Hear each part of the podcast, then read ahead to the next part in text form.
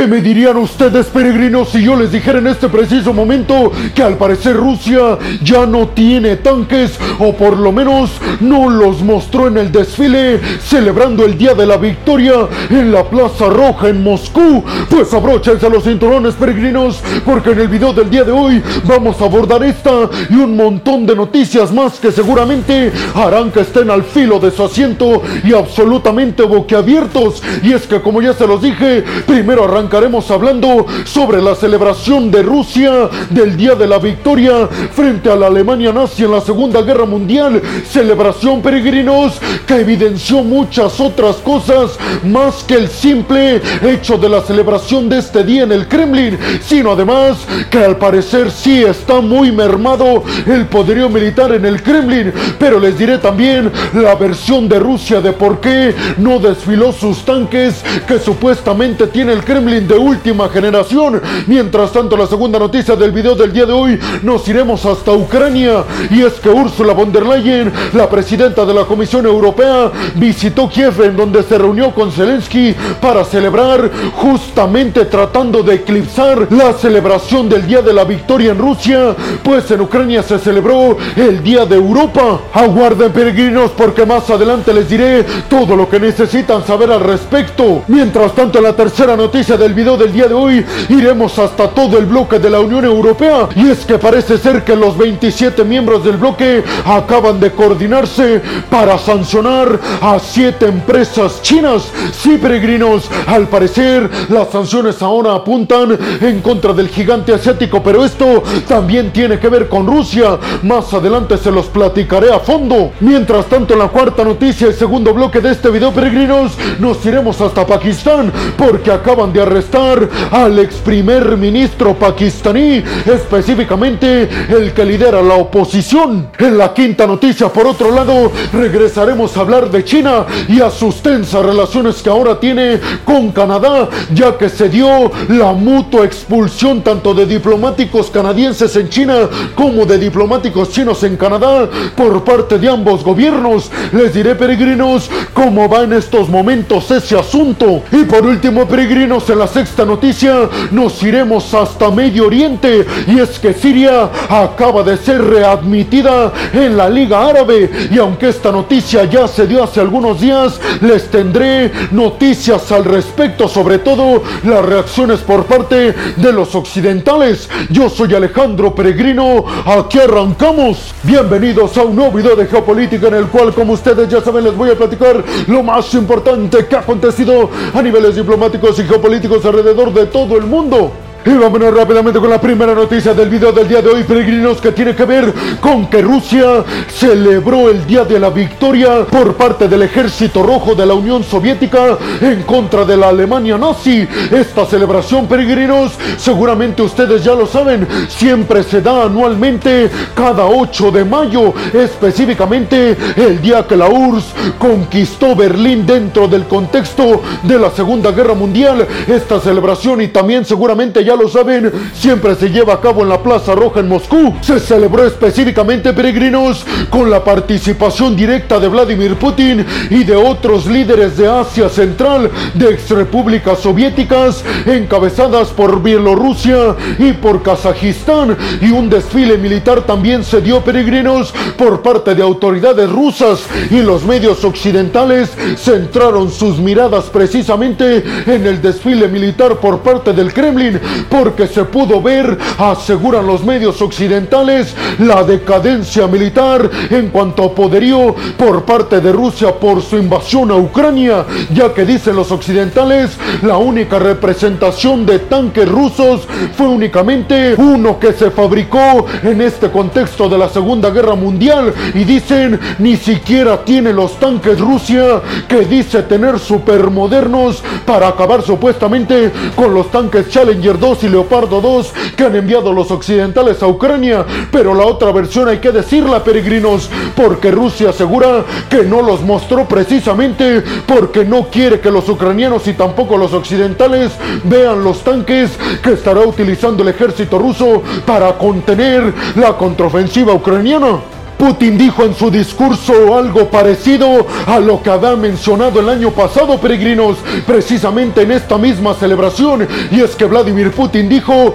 que así como la Unión Soviética estaba amenazada por la Alemania nazi, en estos momentos Rusia está amenazada por parte de los aliados occidentales y por parte del gobierno ucraniano encabezado por Volodymyr Zelensky y aseguró que esta guerra de Rusia contra Ucrania tendrá exactamente el mismo final y que se los prometía a los rusos que así va a ser, al igual que obtuvieron la victoria los soviéticos en contra de los alemanes. Dijo Vladimir Putin, se ha desatado una guerra mundial en nuestra contra, pero no les quepa la menor duda a todos los compatriotas y camaradas que ganaremos este conflicto en contra de Occidente que está llevando a cabo nuestra contra utilizando Ucrania. Sin embargo, como ya se los dije peregrinos, todo el poderío militar en el desfile militar ruso dejó mucho que desear, ya que únicamente se presentaron en el desfile tanques T-34, como se los dije, que se fabricaron por ahí de los años 1930. Además, peregrinos, el sobrevuelo de aviones militares de combate fue cancelado y los occidentales están pensando que esto se debió a la escasez de aviones de combate que tiene el Kremlin. Putin pidió honrar a todos los soldados del ejército rojo que perdieron la vida enfrentando a la Alemania nazi y dijo que tengan fe todos los rusos en estos momentos porque nos traeremos la victoria de Ucrania. Sin embargo, peregrinos, ¿ustedes qué piensan? ¿Creen realmente que Rusia no tiene suficientes tanques y que se vio demasiado débil en estas cuestiones en el desfile militar? A propósito, como dicen desde Rusia, porque les recuerdo, peregrinos, que la prensa rusa asegura que Vladimir Putin no quiso mostrar el verdadero poderío militar del Kremlin porque quiere darle una sorpresa a los ucranianos. ¿Creen que esto sea cierto, peregrinos? Y sobre todo, ¿cómo ven este discurso de Vladimir Putin equiparando el enfrentamiento contra la Alemania nazi como ahora lo está teniendo en contra de Occidente? ¿Creen que este discurso sirve básicamente para manipular a las multitudes en Rusia?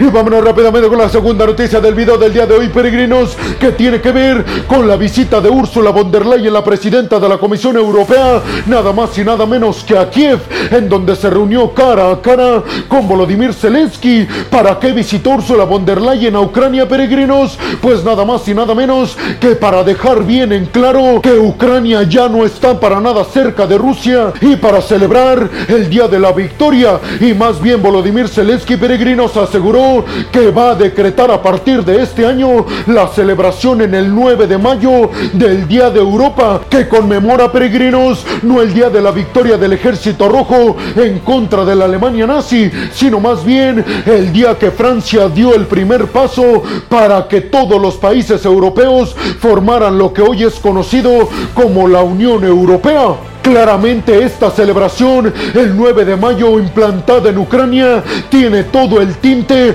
de mandarle un mensaje contundente al Kremlin de que Ucrania ya no está ni cerca de la órbita de Rusia y más bien ahora está absoluta y completamente del lado europeo y occidental. Zelensky además dijo que la visita de Ursula von der Leyen tiene el objetivo de formalizar todos los documentos y toda la burocracia que necesita Ucrania para adherirse al bloque de la Unión Europea. Y dijo Ursula von der Leyen, básicamente le di las directrices exactas a Volodymyr Zelensky para que las cumplan y una vez cumplidas, que no les quepa duda a los ucranianos que formarán parte de todo el bloque comunitario europeo. ¿Para qué quiere Ucrania pertenecer al bloque de la Unión Europea, peregrinos? Pues eso sin lugar a dudas le dará muchísima más protección a niveles militares ya que contará con la cobertura militar de Estados Unidos, pero además le garantizará un crecimiento económico formidable Ucrania, algo así como lo que vivió Polonia o Hungría, que fueron países que se adhirieron al bloque de la Unión Europea e hicieron esa transición de socialismo a capitalismo de forma absolutamente exitosa. ¿Ustedes qué piensan, peregrinos? ¿Creen realmente que esto significa un claro mensaje de que la línea de Ucrania va a estar centrada en buscar lo occidental y lo europeo? ¿Qué piensan que hará Vladimir Putin al ver que en Ucrania ya no festejan la victoria del ejército rojo en la Segunda Guerra Mundial? Y vámonos rápidamente con la tercera noticia del video del día de hoy, peregrinos, que tiene que ver con que el bloque de la Unión Europea, los 27 miembros del bloque, están poniéndose de acuerdo para sancionar a siete, escuchen bien peregrinos, a siete empresas chinas que venden componentes tecnológicos a Rusia y que Rusia a su vez los está utilizando en su industria militar y en su invasión a Ucrania. China ha dicho que no tiene la culpa de que Rusia utilice elementos tecnológicos que le compra a China, porque dicen desde el gigante asiático, nuestras empresas venden tecnología supuestamente para que Rusia la utilice en su industria para la creación de aparatos tecnológicos, pero después dicen desde China, nosotros no tenemos la culpa de que los utilicen para las armas que utilizan en Ucrania. Sin embargo, peregrinos, los europeos están asegurando que China no está haciendo lo suficiente y que necesitan de alguna forma mantener un control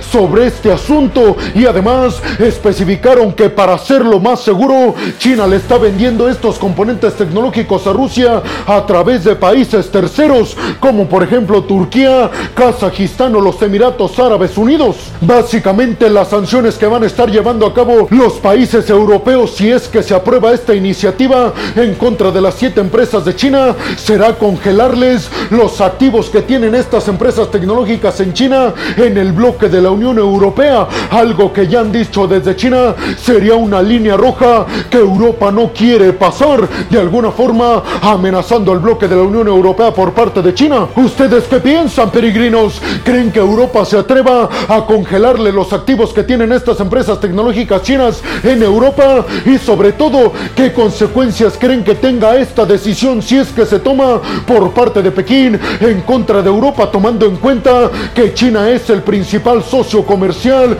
de la principal potencia europea, de Alemania.